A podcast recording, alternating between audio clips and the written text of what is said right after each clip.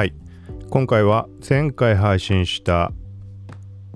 内容の中で触れた TikTok の商品販売機能こちらについてその後もう少し調べてみて分かったところはい。と Teespring っていう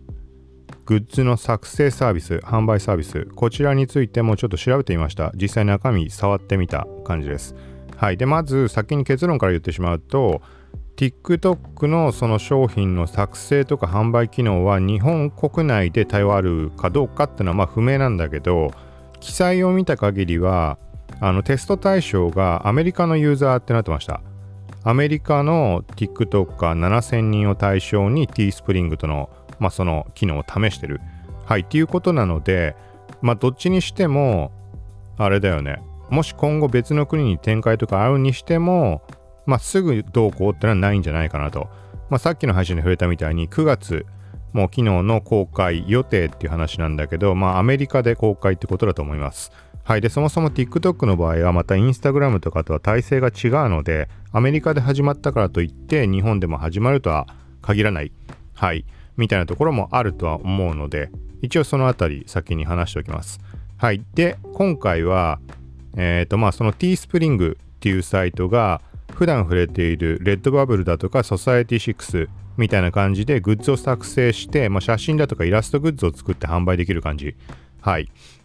まあそういう感じだったのであのその写真だとかイラストを、まあ、描いたりしたりでそこで、まあ、お金を稼ぐ、まあ、写真単体を販売するストックフォトとかもそうだしイラストとかも販売できると思うけどそこプラスでグッズを作成して販売する。そういう人向けにまあ、中身がどんな感じだったかっていうところざっくり話をしようと思います。そんながっつりは触ってないので。はい。で、この件はほんのちょっとだけその前回の話の TikTok の記事の後半に付け足しました。で、今度どっかタイミング見て、まあ、軽く記事は書けたらいいかなと思ってます。この番組は幸吉 T が SNS テックガジェットの最新情報を独自の視点で紹介解説していくポッドキャスト聞くまとめです。ながら聞きで情報収集に活用してください。はい。ということで、ティースプリングっていう名称、まあ読み方で合ってると思うんだけど、えっ、ー、と、まあアクセスして、まあざっと見た限りも、まあソサエティ6、レッドバブル、ザズルだとかを連想するような感じでした。まあ一応海外販売用のサイトなので、海外販売っていうとちょっと言い方違うか。えっ、ー、と、ザズルははっきり把握してないけど、ソサエティ6とレッドバブルを使っている理由っていうのが、まあ簡単にこうグッズができるのはもちろん、まあそれは日本国内でもすずりとかもそうなんだけど何が強みかっていうと世界発送をしてくれる。全世界かどうかはわからないけどほぼほぼまあカバーしてる、うん、まあ細かく見たことないけど、まあ、ヨーロッパ圏とかアメリカカナダとかそこら辺は確実に対応してるのではい。まあっていうところで使ったりしています。はい。で今回まあ T スプリング見てみるとまあ、デザインというか画面トップページとか見た限りでもま似たような感じというか、まあ、同じようなことができるんだろうなっていう印象を受けました。で実際に中を覗いてみたら、うん、ここもまあごくごく普通にそのレッドバブルソサエティ6みたいな感じかな。細かい違いはあるけど、まあ、写真をアップロードして普通にあのグッズ先にグッズを今回選択したんだけどまずマスクを選択してマスクっぽいやつ。で画像をアップロードして、まあ、配置をする感じ。はい。で、まあ、カラーの選択とか、まあ、マスクなので全面覆われてしまうから意味はないけど、写真1枚でカバーしてしまうので。はい。で、それでとりあえず作成してみたら、あの、関連するようなというか、どういうくくりなのかわかんないけど、同じカテゴリーに当たるものなのか、なんかこう候補がいくつか商品出てきて、で、そこにももう画像当てはめられてるので、あの、あとはサイズの調整をするだけ、みたいな感じ。だからソサエティ6とかもそうだと思うけど、まあ、レッドバブルも一緒か。レッドワーブルソサエティ6だと1枚のまず画像をアップした時点で商品一覧がずらっと並んで勝手に当てはめてくれる。で、それを位置とかサイズ調整して公開するっていう感じになると思います。だから今回のはティースプーンもそういうデザインから先にやるってできるのかわからないんだけど今回はマスク選んだ上で画像をやりました。で、他の商品が候補で出てきた感じです。で、細かく何があるかちょっと今回見てないんだけど、さっき見た限りだと、マスクとスマホのケースと、あとネックウォーマーと、まあ、あと多分普通のプリントとかステッカーとかそんなのはその作成候補として出てきたかな。で、あとは普通に T シャツとかそういうのは作れると思うので、ここはまあサイトを見てもらえれば、まあ、どんなものが販売されてるかっていうのは、あの、ログインして中見なくてもわかると思うので、まあ、このぐらいにしておきます。はい。で、続いて、デザインのそのグッズを作る時の、まあ、UI、UX。ここは、えっ、ー、と、まあ、悪くないかなっていう印象でした。まあ、あれか考えようによるか。なんか使いづらいサイトってあるじゃん。例えば、はっきり覚えてないけど、すずりとかって、なんか結構使いづらかった気がして、で、あとは、ソサエティ6とどっちがどっちかわかんないし、両方そうかもしんないけど、あの、T スプリングでは、写真の回転ができました。その配置した状態から。はい。どっちのサイトかわかんないけど、要は例えば、あの、普通にプリントするように横長の写真をアップして、まあ、やったん、やった場合があったとして、で、対してスマホケースって横長の画像じゃね、収まりが悪いじゃん。だから、縦にして、向きを変えて、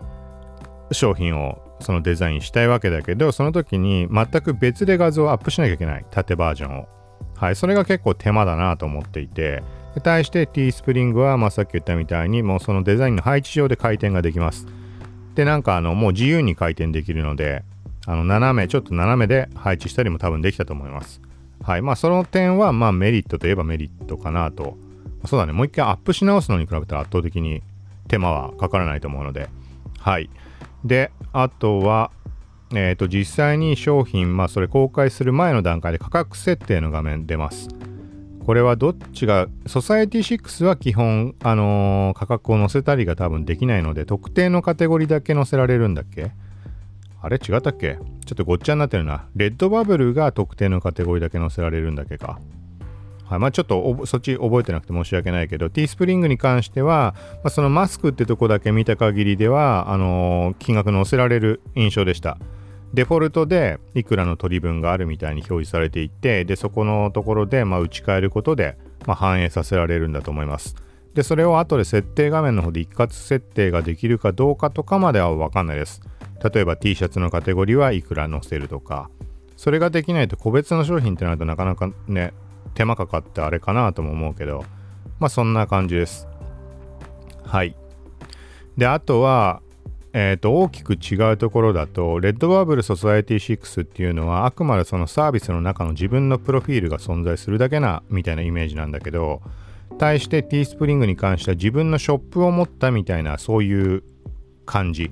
まあ、これ考え方によるんだけど、もう自分の商品のみが完全に表示されていて、ヘッダーの画像とか自分のアイコン設定して、とかまあほんのちょっとだけそこら辺の設定できます。あと SNS のリンクもデフォルトで用意されているフォームに、まあ、ユーザーネームとか入力するだけで下にアイコンが出て、まあ、そこから飛んでもらえる。